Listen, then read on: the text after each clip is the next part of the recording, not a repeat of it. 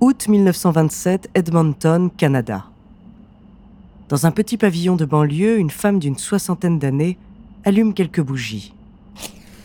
Les dernières lueurs du soleil filtrent encore à travers les grandes fenêtres du salon, mais elle s'empresse de fermer les rideaux.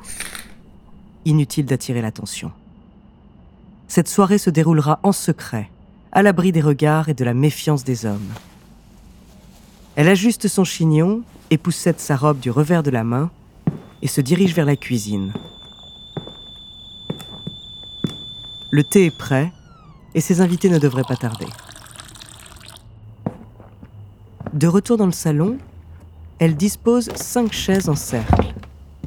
Et au centre, sur une table d'appoint, elle déroule un vieux document écorné et jauni par les années, la Constitution canadienne de 1867. Dans l'obscurité, les flammes des bougies jettent sur les murs des ombres étranges et disproportionnées. Comme si, en cette fraîche soirée d'été, allait se dérouler l'un des événements mystiques et clandestins dont les révolutionnaires ont le secret. Cette mise en scène théâtrale n'est pas si mal. Après tout, on s'apprête bien à défier la loi.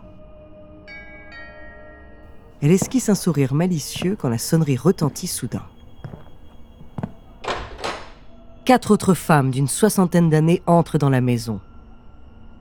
Après les avoir accueillies chaleureusement et installées dans le salon, l'hôte prend alors la parole. Voyez-vous, chère consoeur, après tant d'années de militantisme, nous avons obtenu le droit à la propriété. Dans la majeure partie du Canada, nous pouvons également nous exprimer par les urnes. Mais le combat n'est pas terminé.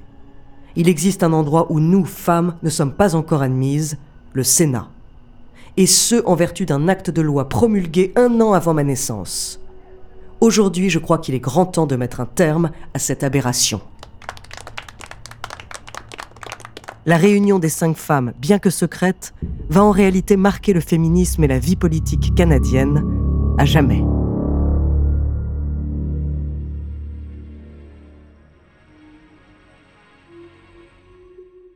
Bonjour, je suis Andrea, bienvenue dans True Story. Alors aujourd'hui, je vais vous parler d'une lutte juridique menée par cinq femmes d'exception au Canada. Face au sexisme de la loi, elles ont choisi de se battre pour faire valoir leurs droits et pouvoir enfin siéger au Sénat. Leur combat est un tournant sociopolitique majeur qui a pour origine l'interprétation d'un mot pourtant très simple de la Constitution. Son nom, l'affaire Personne. Entre réunion secrète et duel avec la Cour suprême, découvrez sa true story.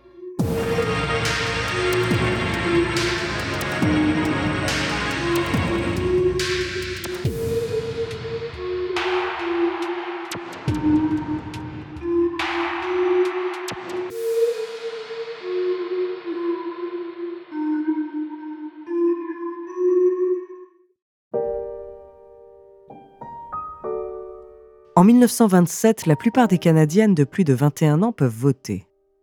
Bien que cela soit encore très rare, les femmes sont également autorisées à participer à la vie politique en se présentant aux élections législatives. Cependant, il existe deux chambres au Parlement canadien, la Chambre des communes, dont les représentants sont élus démocratiquement, et le Sénat, nommé directement par le gouvernement. Ce système est défini par un texte fondateur, la loi constitutionnelle de 1867. Or, selon ce texte, le Sénat est réservé aux hommes.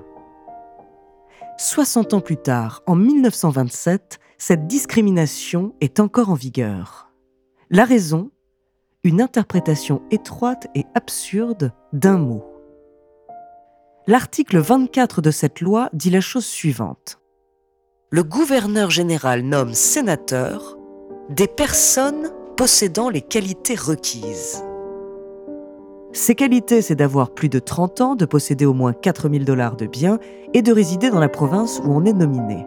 Certes, mais a priori aucune distinction homme-femme. Sauf que le problème ne vient pas de là, mais du terme personne. Selon la Constitution canadienne, les femmes ne sont tout simplement pas des personnes. Ça peut sembler absurde tant le mot est aujourd'hui synonyme d'être humain, Et pourtant, pendant dix ans depuis 1917, des activistes et militantes féministes ont exigé de pouvoir être élues au Sénat. Mais à chaque fois, elles ont été déboutées par le gouvernement sous le prétexte de cet article 24 de la Constitution.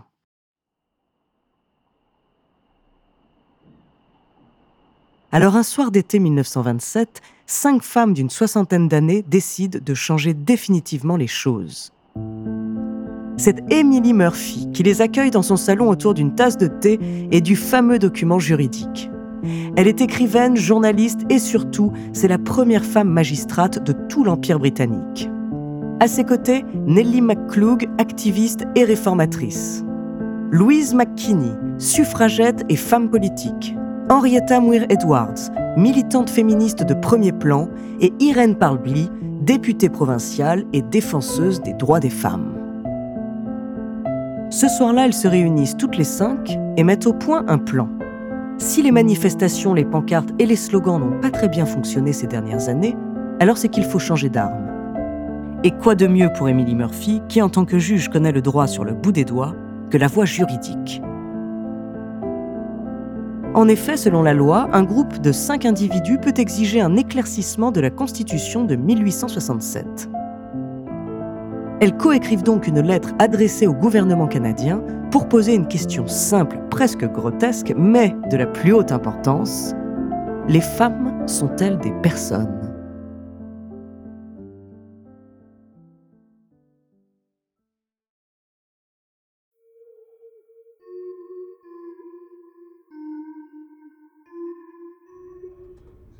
Les semaines passent sans réponse. Le gouvernement tergiverse, mais ces cinq femmes ne sont pas n'importe qui. Chacune d'entre elles est à la tête de mouvements féministes actifs et importants. Les ignorer, c'est s'exposer à des tensions sociales à grande échelle. Alors après huit mois d'attente en avril 1928, elles obtiennent enfin la réponse de la Cour suprême. Non. Non, les femmes ne sont pas des personnes et ne peuvent donc être nommées au Sénat. En 1928, la loi constitutionnelle doit être interprétée exactement de la même manière que 60 ans plus tôt en 1867, lorsqu'elle a été écrite. Pour Émilie, Nelly, Louise, Henrietta et Irène, la déception est grande et la colère encore plus. Évidemment, la Cour suprême n'est composée que d'hommes. Évidemment, ils s'accrochent à leur poste, à leurs sièges sénatoriaux, et craignent d'être remplacés par celles qu'ils préféreraient voir au fourneau. Mais une telle réponse, c'est une humiliation.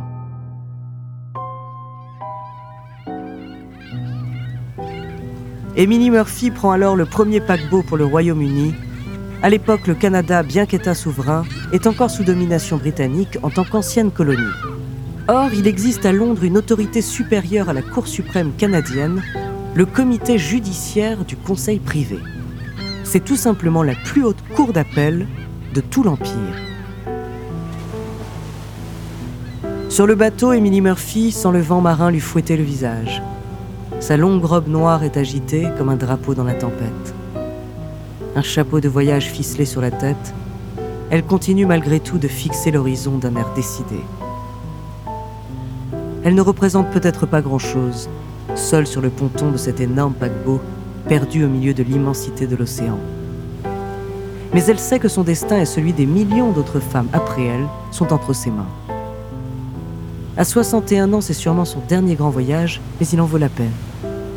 Elle contemple une dernière fois les vagues, la beauté de l'écume dans le sillon du navire, puis elle retourne à sa cabine, préparer sa plaidoirie.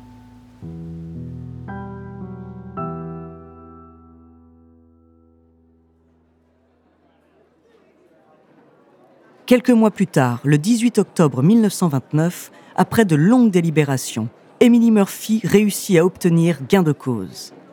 Lord Sankey, qui prononce le jugement au nom du Conseil, finit par déclarer L'exclusion des femmes de toute charge publique est un vestige d'une époque plus barbare. À ceux qui se demandent si le mot personne doit comprendre les femmes, la réponse est évidente pourquoi pas?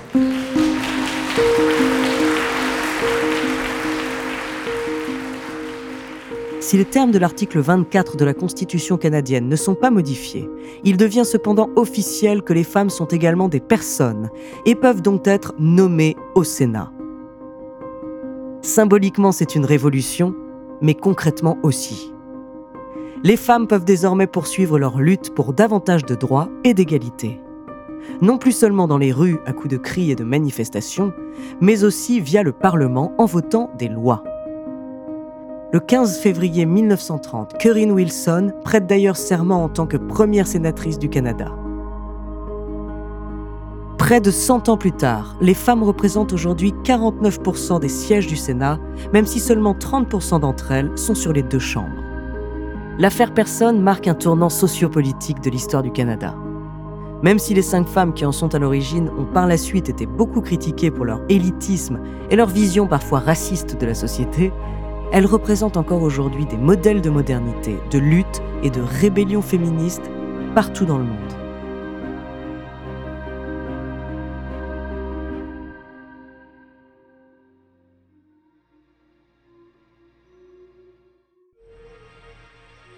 Merci d'avoir écouté cet épisode de True Story, écrit par Ellie Oliven, réalisé par Célia Brondeau et Antoine Berry-Roger.